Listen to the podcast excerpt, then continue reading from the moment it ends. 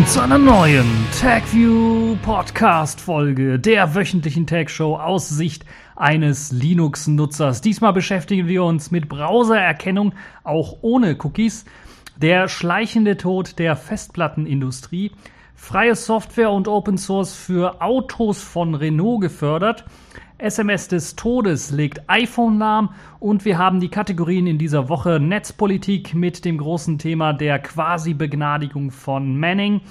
Außerdem die Distro der Woche Linux 5.1 und die Pfeife der Woche Vodafone, die sich einfach mal gedacht haben, ja, der Router, das hat aber, der hat aber schöne Einstellungen, da löschen wir doch mal direkt alle. Und deshalb glaube ich zu Recht die Pfeife der Woche geworden. Aber bevor wir damit anfangen, fangen wir zunächst einmal an mit der Browsererkennung auch ohne Cookies. Cookies. Cookies ist so ein leidiges Thema, aber die kennen wir schon lange.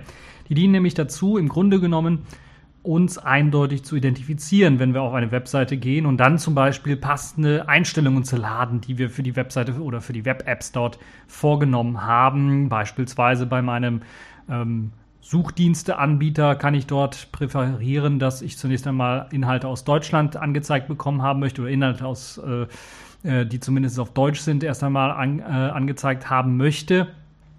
Oder ich habe die Möglichkeit, beispielsweise bei meinem E-Mail-Anbieter dann bestimmte Einstellungen dort äh, zu treffen, wie zum Beispiel, wie jetzt das Farbdesign sein soll, von der Web-Oberfläche und solche Kleinigkeiten. Das lässt sich alles mit Hilfe von Cookies machen, weil Cookies eben uns eindeutig identifizieren können und Sachen abspeichern können in unserem Browser, die dann im Nachhinein wieder beim Laden der Webseite eingelesen werden können.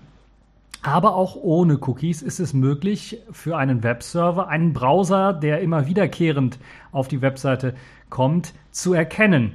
Das haben äh, jetzt die Studenten Jinzi Chao, Song Ni und Eric Wiemans und einige andere an der Lehigh University in Pennsylvania herausgefunden.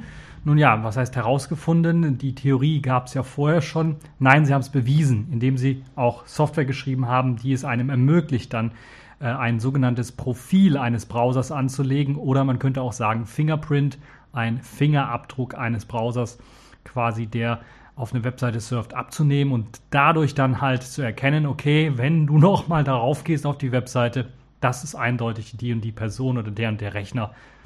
Und das haben sie mit einer sehr erstaunlichen Zuverlässigkeit geschafft von 99,24 Prozent.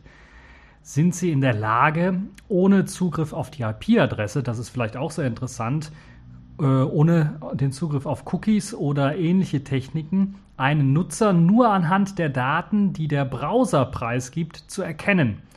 Dazu zählen zum Beispiel so Sachen wie die Display-Auflösung, die Webbrowser-Version, die installierten Codecs für Audio-Video, äh, installierte Plugins beispielsweise im Webbrowser und ähm, 3D-Fähigkeiten, Fertigkeiten beispielsweise Grafikkarte, die eingesetzt wird und noch ein paar andere hardware-spezifische Sachen, die der Browser einfach mal preisgeben kann. Äh, äh, preisgeben kann. Das Erstaunliche an dem Ganzen ist, dass man rund 83 Prozent sogar ähm, dieselben Leute eindeutig identifizieren kann, wenn Sie auf der gleichen Maschine erneut auf die Webseite surfen, aber einen anderen Webbrowser benutzen. Das ist eben auch sehr interessant bei, also das ist auch eine sehr hohe Zahl, würde ich mal sagen. Also wenn ihr da einfach mal einen anderen Webbrowser benutzt oder sowas, kann es auch sein, dass man euch trotzdem noch erkennen kann. Und das kommt halt eben vor allen Dingen daher, dass man sich, äh, dass man so neue Technologien im Webbrowser hat, so geile Technologien wie zum Beispiel WebGL, was ja im Browser jetzt aktiviert ist denn anhand der kleinen Feinheiten, die man aus WebGL herauslesen kann, die beim Rendern von Texturen, Anti-Aliasing oder Lichteffekten entstehen, kann man tatsächlich ein Gerät genau erkennen. Und mit Hilfe der ganzen vielen anderen Daten, die man dann noch von Webbrowser bekommt, wie beispielsweise die Displayauflösung, die sich ja eigentlich fast kaum ändert bei einem PC, beispielsweise beim Laptop, daran hat man dann die Möglichkeit, ganz einfach ähm, zu erkennen, welche Person es da jetzt ist oder welcher Rechner es jetzt ist, der auf die Webseite zugreift. Man muss dabei noch nicht mal bei dieser ganzen WebGL-Geschichte noch nicht mal direkt auf die CPU oder auf die GPU zugreifen können, sondern allein auch das Software-Rendering reicht vollkommen aus, um eindeutig zu erkennen, um welche Hardware es sich da handelt und ähm, ja, welcher PC das jetzt nun ist. So sind halt diese WebGL-Ergebnisse gerätespezifisch ähm, und dadurch, dass man dann ein gerätespezifisches Profil hat, kann man dann zusammen mit den anderen Daten noch weiter, noch feiner ein äh, Profil erstellen. Aber vor allen Dingen WebGL ist eines der äh, zentralen Sachen, äh, die sie benutzt haben, um ein Gerät äh, genau bestimmen zu können. Displayauflösung, Zoomfaktor, Schriftarten, die installiert sind, die genutzt werden können, Textrendering werden dann ebenfalls noch als Quellen zum Beispiel hinzugenommen, um dann noch feiner herauszufinden, um was es sich dabei handelt, um den äh, zugreifenden Rechner. Um sich davor zu schützen, gibt es natürlich jetzt eigentlich nur eine Möglichkeit. Die Forscher selber empfehlen auch die Nutzung des Tor-Browsers. Dieser unterstützt zum Beispiel diese ganzen Canvas-Funktionen, also WebGL, nicht. Die sind standardmäßig ausgeschaltet. Da hat man also keine Möglichkeit, den Webbrowser zu erkennen. Beim Tor-Browser, bei den neueren Versionen, ist es sogar so, dass man ein, ein Warn-Pop-up erhält, wenn man ähm, den Browser maximiert der äh, und das einem dann mitteilt, dass anhand eben der Displayauflösung, die dann gesendet wird, eventuell ein Erkennen des Rechners passieren kann. Deshalb sollte man das Fensterchen einfach in der Standardgröße ähm, ja, lassen von Tor oder vom Tor-Browser und dann gibt's dieses, äh, dann verschwindet dieses Pop-up auch, außer man klickt es selber dann mal weg. Ja, das sind eines äh, der Möglichkeiten, die ähm, andere Möglichkeit, die man natürlich auch machen kann, ist einfach einen Webbrowser in einer VM betreiben, eventuell. Dann ist das nicht mehr so ganz so einfach zu unterscheiden, wenn viele Leute die gleiche VM zum Beispiel mit einem Webbrowser betreiben, dann ähm, ist ein Unterscheidungsmerkmal dann, dann doch relativ, also es wird erschwert, sagen wir mal so, eindeutig erschwert. Ansonsten ist das wirklich schon sehr, sehr erschreckend, wenn es darum geht, anonym mal auf eine Webseite oder sowas zu gehen. Es gibt ja diesen sogenannten Inkognito-Modus bei den Webbrowsern oder auch Privatsphären-Modus bei den Webbrowsern, die so ein bisschen versprechen, dadurch, dass Cookies ausgeschaltet werden bzw. gelöscht werden, wenn man die Sitzung beendet, dass im Grunde genommen man anonym surfen könnte oder so ein bisschen zumindest anonymer, als wenn man normal surfen würde. Ähm, ja, im Grunde genommen kann man das dann vergessen, weil wenn die Webseitenbetreiber dann mal dahergehen und dann ähnliche Techniken verwenden, äh, um ihre Nutzer dann zu erkennen, auch ohne Cookies, mh, hm, äh, dann habt ihr nicht wirklich was gewonnen von dem ganzen anonymen äh, Browsing-Modus, sondern der ist dann wirklich nicht mehr inkognito, nicht mehr privat, sondern das ist im Grunde genommen nur einfach ein neues, leeres Browser-Profil, was er da macht, was er da aufmacht. Und ja, da muss man mal schauen, was sich die, ob die vielleicht umbenannt werden, die ganzen, kann ich mir nicht vorstellen. Aber äh, so richtig inkognito, so richtig privat sind sie dann nicht mehr. Ja, gucken wir uns mal auf äh, was anderes, ja, etwas Deprimierendes an, nämlich den Tod der oder der schleichende Tod der Festplattenindustrie, so habe ich das Ganze genannt. Nachdem sich ja immer mehr Firmen dann doch um SSDs kümmern und SSDs großflächig auch durchgesetzt haben, würde ich mal sagen. Also zumindest in meinem Bekanntenkreis sieht das so aus.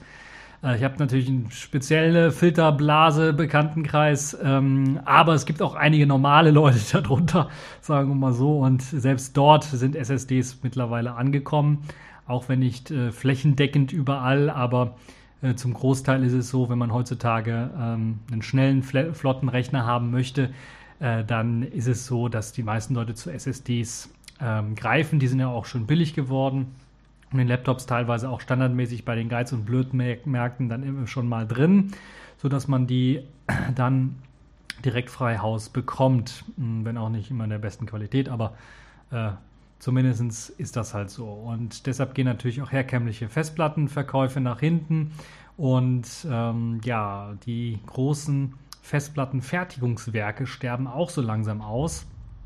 Und diesmal ist auch ein großes Werk von Seagate betroffen, das in China, hm, in äh, Suzhou, ich hoffe, ich habe es richtig ausgesprochen, äh, betrieben worden ist. Das ist das viertgrößte mit 2200 Mitarbeitern, die nun ihren Job verlieren.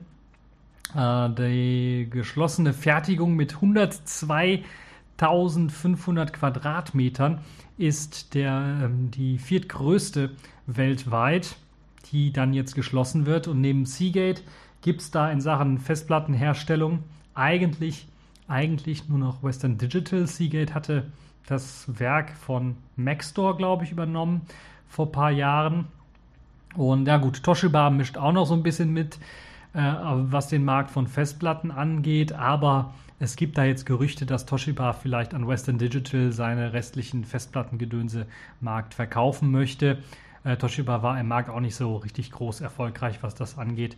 Ich glaube, sie waren Lieferant oder sind immer noch Lieferant von, von äh, beispielsweise Apple und Apple, wenn sie da wirklich Festplatten einsetzen, noch in ihren Geräten, sind da Toshiba äh, Festplatten meist drin. Habe ich zumindest bisher äh, mehrmals gesehen schon. Ähm, Seagate hatte, wie ich bereits erwähnt habe, vor ein paar Jahren Maxstore aufgekauft und damit natürlich auch die Festplattensparte.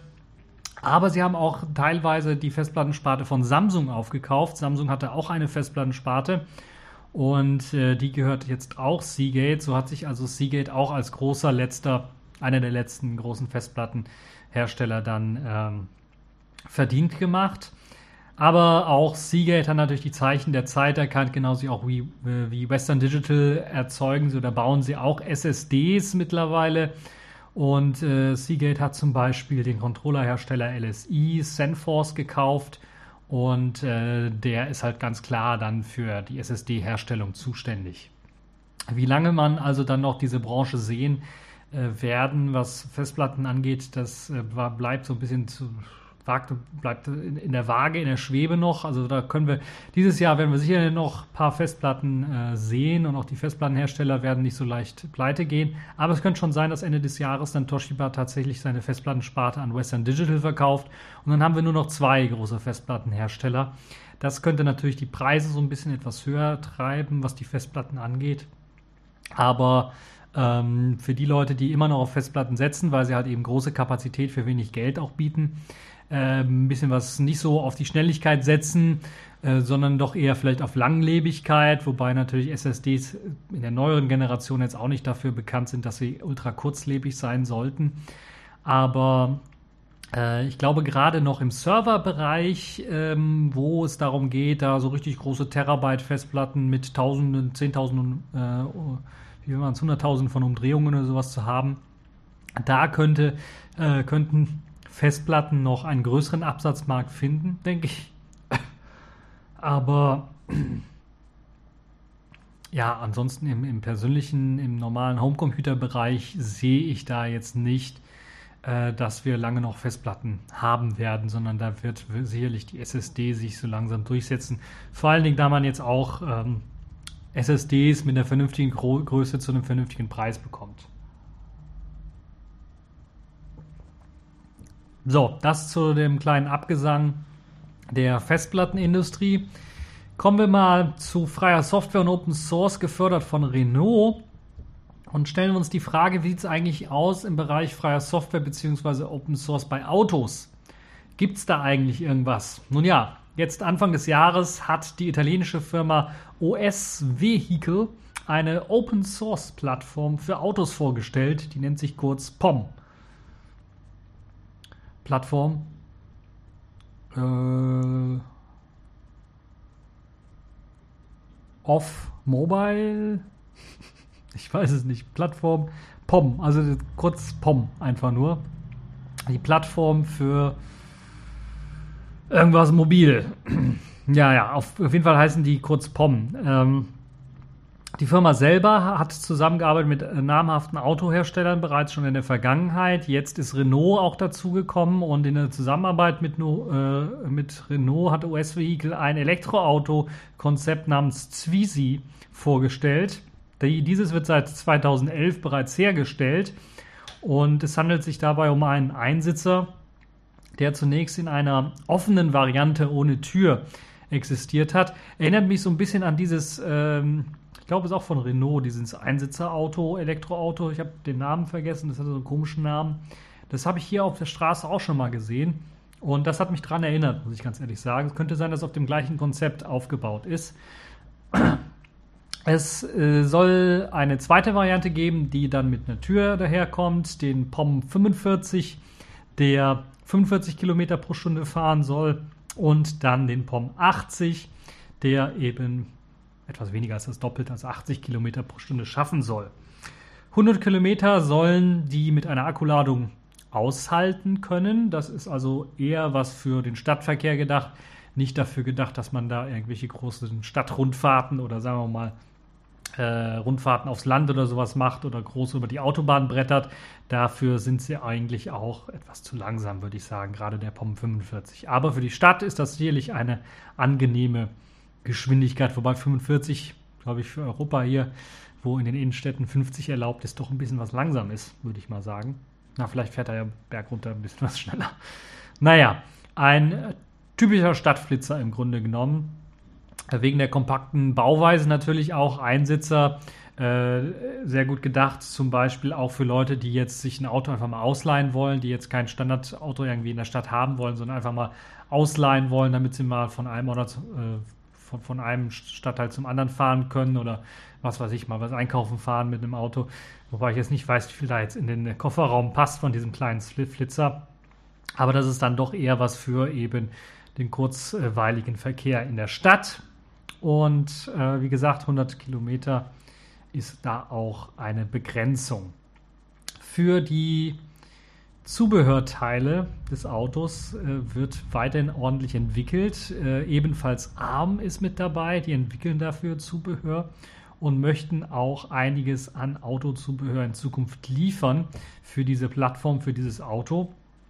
Die Plattform selber steckt noch in den Kinderschuhen und will für diese Fahrzeuge erst einmal nur die Basis liefern, auf der Software aufbauend dann geschrieben werden kann. Das heißt, da fehlt es an allen Ecken und Enden noch so ein bisschen. Also an ein User Interface werdet ihr da nicht so richtig rankommen. Die Firma OS Vehicle hat allerdings bereits Erfahrung ähm, mit Autos in der Vergangenheit gemacht und auch mit der Software. Deshalb traut man denen das zu, dass sie jetzt auch eine äh, POM-Variante äh, ihrer Software herausgeben können, die offen und frei ist. Denn sie haben bereits in der Vergangenheit das sogenannte Tabby Evo, Tabby Evo gebaut, ein Elektroauto, dessen Daten, also auch der komplette Aufbau des Autos, äh, was man in, sich in einem CAD-Programm anschauen kann, herunterladen äh, kann und so natürlich dann zum Beispiel dieses Auto einfach nachbauen kann, wenn man dann das Handgeschick, handwerkliche Geschick dafür hat und genug Zeit. Es handelt sich dabei um ein Zwei- bzw. Viersitzer-Auto, also äh, ein anderes Konzept das äh, je nach Komponenten und Karosserie dann auch eine Spitzengeschwindigkeit von bis zu 120 Kilometer pro Stunde erreichen soll. Damit wäre es dann auch auf der Autobahn vernünftig äh, fahrbar, würde ich mal sagen, wobei natürlich 120 Kilometer pro Stunde auch noch eine Begrenzung ist. Aber es gibt viele Autos, die ich auf der Autobahn auch sehe, die wahrscheinlich nicht schneller fahren können als diese 120 Stundenkilometer, vielleicht sogar ein bisschen was weniger schnell fahren und die fahren immer auch auf der Autobahn. Ähm, OS Vehicle bietet dieses Auto bereits jetzt an in einem Bausatz für rund 12.000 Euro. Äh, der Bausatz besteht allerdings ohne Akku. Das heißt, wenn man sich äh, das Ganze erstmal dann für 12.000 Euro kauft, dann muss man sich erstmal selber zusammenbauen. Das ist schon mal vielleicht die erste Hürde. Man hat natürlich die Pläne, kann man sich runterladen und dann selber versuchen. Aber ich weiß nicht, wer von uns äh, so gut ist und so viel handwerkliches Geschick hat, dass sie sich zu Hause in einer Garage einfach mal ein eigenes Auto bauen können. Ähm, und dann kommt natürlich noch hinzu, der Preis ist äh, mit 12.000 schon recht hoch. Und dann kommt natürlich noch die Batterie dazu, die mit 5.000 Euro natürlich auch zu Buche schlägt. Und dann sind wir jetzt hier schon bei 17.000 Euro und hm. also da muss, äh, da ist der Anschaffungswiderstand, sagen wir mal, sehr, sehr groß für das. Und vor allen Dingen, ich bin mir jetzt nicht sicher, also es glaube ich stand in dem Artikel auch gar nicht drin, wie lange der jetzt durchhält, also wie viele Kilometer der jetzt durchhält. Und bei 120 Stundenkilometer kann man natürlich auch mal vorstellen, über die Autobahn zu brettern. Und da wäre es halt blöd, wenn er nach einer halben Stunde leer ist, äh, vom Akku her. Das ist das eine. Das andere sind natürlich Ladestationen und unterstützt ja Schnelllade oder nicht und solche Geschichten. Wenn, dann muss man vielleicht eine neue Batterie haben, die kostet dann doppelt so viel oder sowas. Also ist noch so ein bisschen als Einstieg erst einmal gedacht in die Entwicklung von Elektroautos und auch so zu verstehen. Das heißt, wirklich Leute, die jetzt eher für dieses äh, Auto oder für diese POM-Architektur, diese freie Open-Source-Architektur für, für Autos dann was entwickeln wollen, an der Oberfläche herumschrauben wollen und dann ein echtes Auto auch haben wollen, woran sie das testen können, wenn es auch nur jetzt ein Stadtflitzer ist. Für die Leute ist das wohl eher was, also für wirkliche Entwickler von äh, solchen Elektroautos, die dann ähm, ein bisschen was Software liefern wollen, vielleicht eine Hardware hier und da was verbessern wollen. Dafür ist es, also für Bastler ist dieser Bausatz eher gedacht.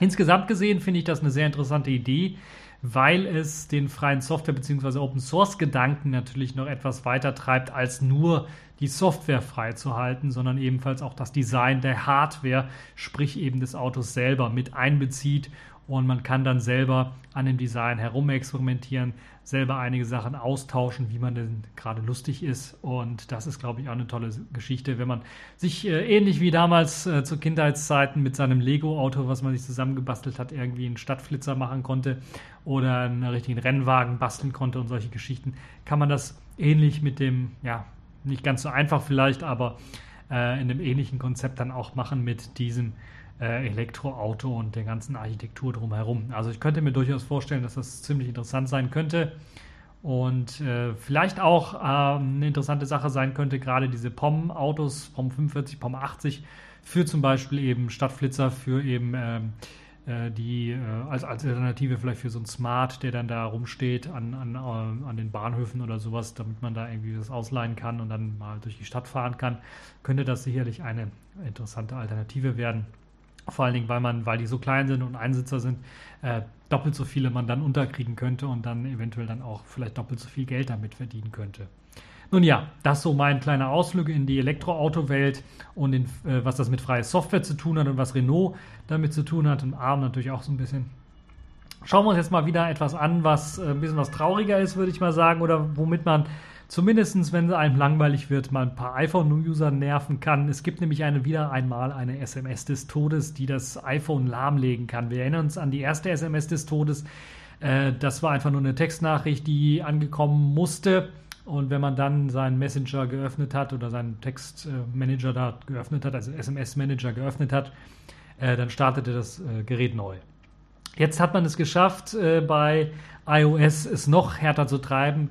Der alleinige Empfang sorgt dafür, dass das Gerät erstmal einfriert und dann, je nachdem, äh, wie groß oder wie viel man da gesendet hat, äh, für ein paar Minuten dann auch wirklich zu werkeln hat und nicht mehr äh, benutzbar ist und dann erst neu startet. Also äh, wieder mal soweit ein Smartphone bzw. eine ganze Serie von Smartphones lässt sich mit einer einfachen SMS und einem speziell formatierten Text komplett lahmlegen. Diesmal betrifft es eben die aktuellen iPhones. Alle Modelle sind betroffen im Grunde genommen der neueren Varianten. Das heißt, ich glaube, 10, äh, Version 10 muss schon installiert sein, weil es eben äh, in dem Fall die, die Emojis betrifft. Also dieser Text ist ein, eine, teilweise eine Zusammensetzung aus Emojis und ähm, äh, der Fehler liegt darin, dass im Grunde genommen das System versucht, aus diesen verschiedenen Zeichen, bestehend aus zwei Emojis und einem Zeichen, ein neues Emoji zu basteln und das schlägt fehl und das sorgt halt eben dafür, dass sich das irgendwie verheddert und in einer Schleife gefangen ist und das sorgt dafür, dass das Gerät dann schon beim Empfang einer SMS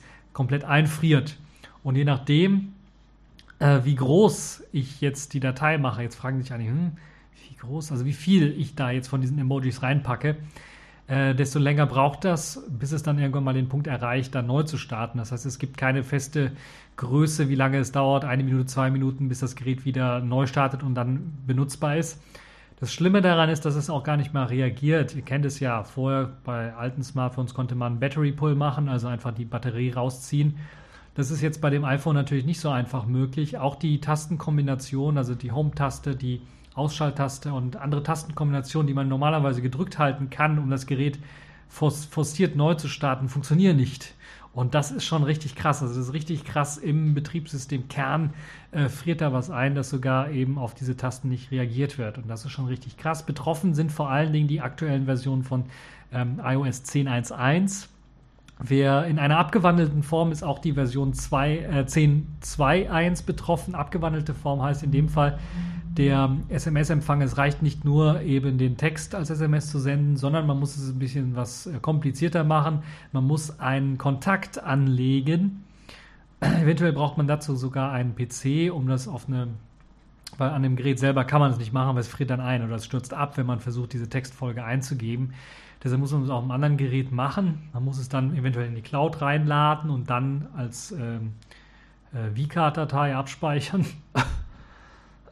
Und dann lässt sich das Ganze auf das Gerät irgendwie packen oder diese V-Card lässt sich dann als Anhang in eine SMS oder in eine Textnachricht reinpacken und dann auch an Geräte, die mit 10.2.1 ähm, ausgestattet sind, hinschicken und dann je nachdem, wie groß ich diese Datei mache, wie oft ich diese Zeichenkette reinpacke, desto länger braucht das Gerät dann oder desto länger friert das Gerät dann auch wirklich ein beim Empfänger und sorgt halt eben dafür, dass das Gerät unbenutzbar ist.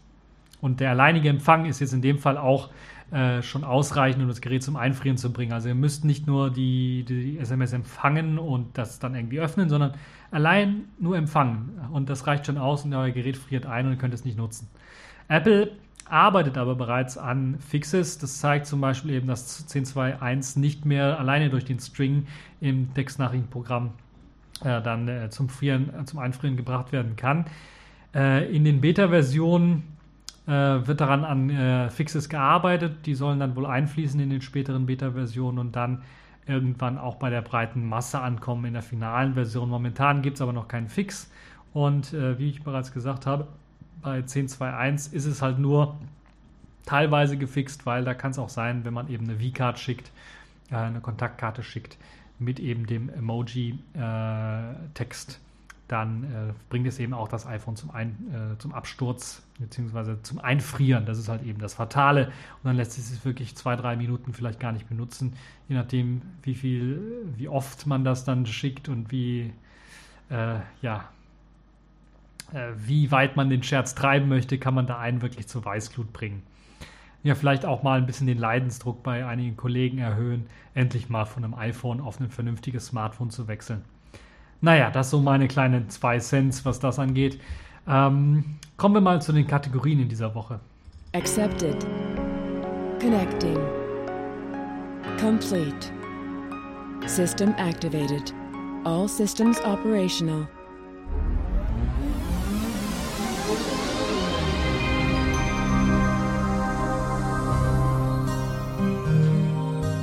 Ja, wir kommen zur Netzpolitik und eigentlich habe ich mir gedacht, als Julian Assange angekündigt hat, er werde sich freiwillig den Amerikanern stellen, wenn sie oder wenn äh, Barack Obama zum Schluss seiner Amtszeit dann äh, Bradley Manning bzw. Chelsea Manning dann äh, begnadigt. Und äh, eigentlich habe ich ihr gedacht, ja, das wird sowieso nicht passieren. Julian Assange hat sich das vielleicht auch gedacht, aber Oh Wunder, es gibt jetzt eine quasi Begnadigung von Bradley beziehungsweise mittlerweile ja Chelsea Manning. Äh, in der letzten großen Amtshandlung im Grunde genommen hat äh, Barack Obama sie quasi begnadigt. Quasi begnadigt heißt, äh, sie kommen nicht direkt frei, sondern man hat das Strafmaß reduziert, sodass sie dann am 17. Mai diesen Jahres bereits freikommt, anstatt noch bis zum Jahr 2045 im Gefängnis sitzen zu müssen. Und äh, wer sich nicht so richtig erinnert, das Collateral Murder Video sowie zahlreiche Diplomaten-Depeschen, die auf Wikileaks veröffentlicht worden sind, sollen eben durch Manning an Wikileaks übergeben worden sein. Wir erinnern uns an das Video, das eben deutlich Kriegsverbrechen zeigen würde oder zumindest ähm, sehr, sehr äh, ein sehr, sehr unglückliches Kriegsvideo gezeigt hat, wo eben Journalisten erschossen worden sind, immer wieder erschossen worden sind, selbst als die Helfer kamen und die noch äh, angeschossenen lebenden ähm, Leute dort äh, befreien wollten, wurde eben auch auf die Helfer geschossen. Und die amerikanischen Soldaten, die daran beteiligt waren, haben ähnlich wie in einem Computerspiel einen Kommentar abgegeben, also ein sehr, sehr abscheuliches Video, würde ich mal sagen. Eines der abscheulichsten Videos, die ich so in den letzten Jahren gesehen habe. Und das Collateral Murder Video äh, ist halt eben um die Welt gegangen und war, glaube ich, der große Durchbruch für eben den Bekanntheitsgrad auch von Wikileaks. Und äh, das Problem, was Manning hatte, war, er hat sich damals so ein bisschen was äh, zu weit aus dem Fenster gelehnt in der Bar davon geredet und geschwärmt, dass er doch derjenige war, der eben diese Kriegsverbrechen aufgedeckt hat. Und dann hat ihn jemand angeschwärzt und dann ja, hat er sich selber quasi in die Bredouille gebracht. Die Diplomaten-Depeschen sollen auch von ihm stammen oder von ihr stammen und waren im Vergleich dann doch eher etwas nur peinlich für die USA, würde ich mal sagen, und nicht so erschreckend wie eben die Bilder des Krieges im Irak mit eben diesem Collateral Murder Video. Äh, verraten hat äh, sich Manning damals selbst in der Bar, habe ich ja bereits gesagt, führte dann zur Verhaftung. Beim Prozess selber wurde er dann äh, zu 35 Jahren Haft verurteilt und Tage zuvor hatte Julian Assange im Fall einer Begnadigung dann wirklich angekündigt, in die USA dann sich freiwillig äh, zu stellen. Nun sieht so aus, äh, Assange war, hat wohl damit nicht so richtig gerechnet und will jetzt dann doch wohl auf die hm, Trump-Regierung setzen, der, der ja auch ein bisschen was geholfen hat in der bei der Wahl würde ich mal sagen, so indirekt, indem halt diese Hillary-E-Mails veröffentlicht worden sind oder E-Mails der Demokraten veröffentlicht worden sind. Und ähm, ja, er hat jetzt momentan noch nicht reagiert. Der Julian Assange will noch abwarten. Das, ähm, er kann sich natürlich noch indirekt rausreden in dem Fall, indem er so sagt, ja, Manning wurde ja gar nicht begnadigt, sondern es wurde ja nur die Strafe verkürzt, sodass äh, Manning dieses Jahr schon rauskommt und nicht bis zum Jahr 2045 im Knast sitzen muss.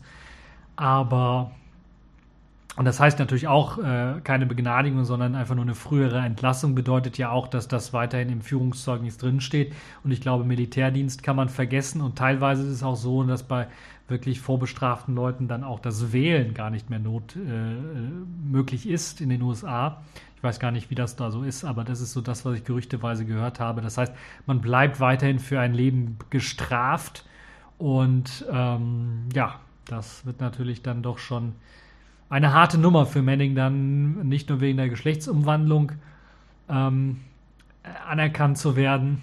In den USA ist das ja, glaube ich, immer noch ein Problem, sondern dann auch noch ähm,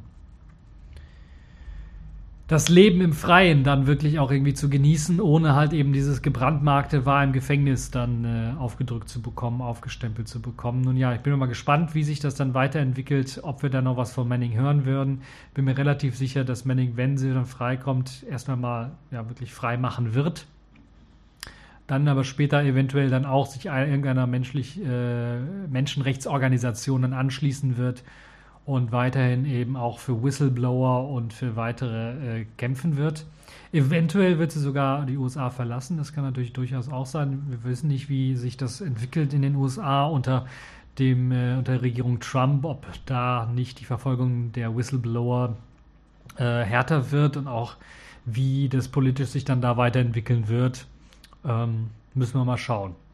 Kann ich mir alles so vorstellen. Aber das ist auf jeden Fall mal eine positive Nachricht eine quasi Begnadigung als letzte große Amtshandlung von Barack Obama und äh, dafür hat er auf jeden Fall dann zwei Daumen nach oben verdient. Auch wenn natürlich eine richtige Begnadigung besser wäre, aber ähm, nun ja, das ist halt eben Obama. So, mehr möchte ich dazu nicht sagen. Kommen wir wieder zu einem technischen Thema. Beschäftigen wir uns mit der Distro der Woche. Das ist diesmal Linux geworden in der Version 5.1, geschrieben mit V. Es ist eine Distribution, die speziell gedacht ist für blinde bzw. sehbeeinträchtigte Personen. Kommt also dann auch aus diesem Grunde mit zum Beispiel Braille Support mit auf oder Braille Support mit aus dem äh, direkt out of the box daher. Die Basis der Distribution bietet um Ubuntu 14.04.5, also die aktuellste LTS-Version der 14.04er Version.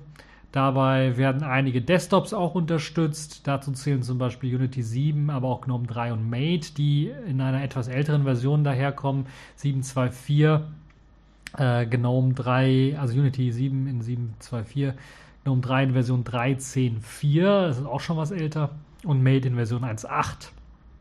Die Accessibility Tools jedoch werden in einer aktuellen Version vorgehalten. So kommt, äh, kommt GNOME Orca der Screenreader zum Beispiel als Version 3.22 daher.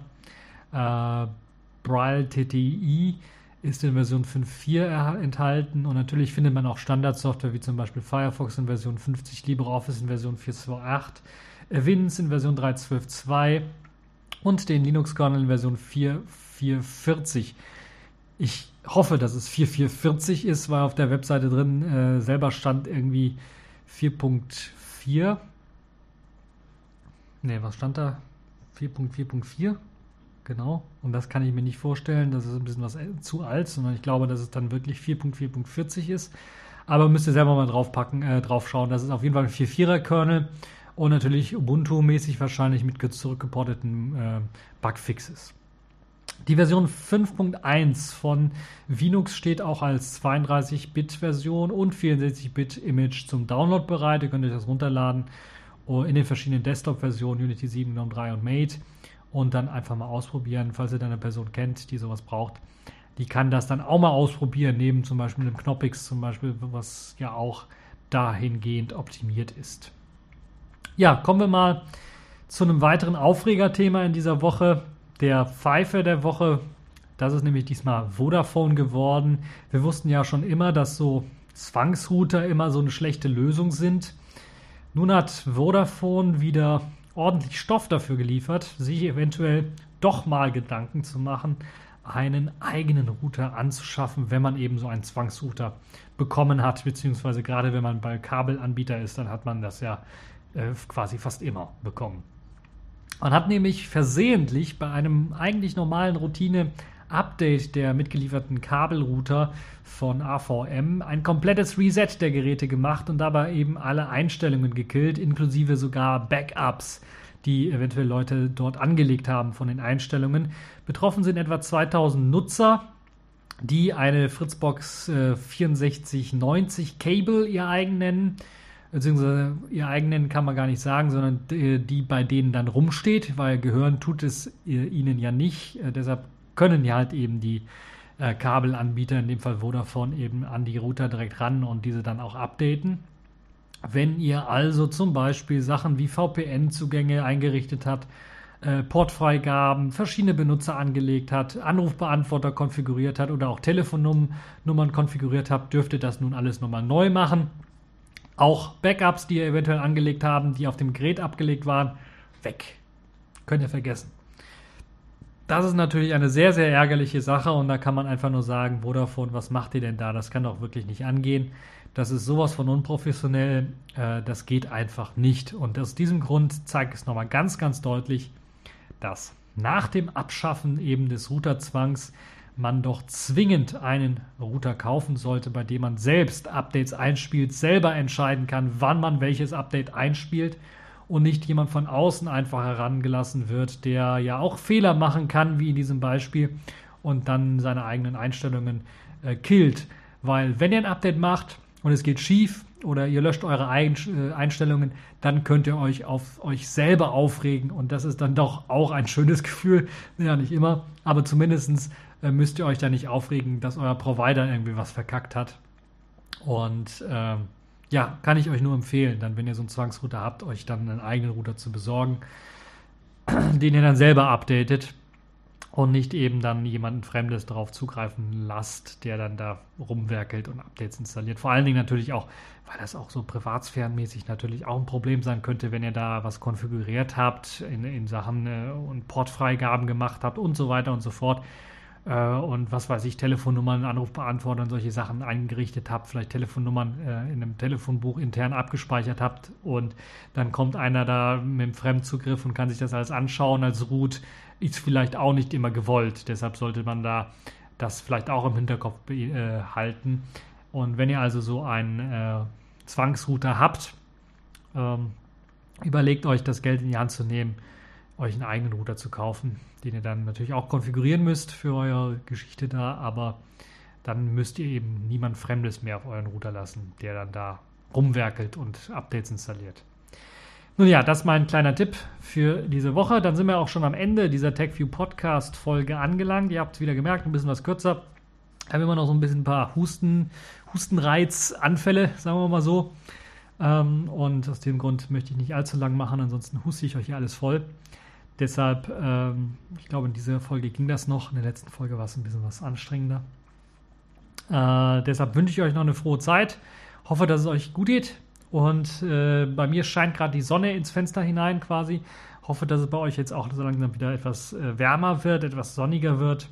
Und hoffe darauf, dass wir uns dann in der nächsten Woche wieder einmal hören bei der nächsten TechView Podcast Folge. Das war's für diese Folge und bis zur nächsten Folge.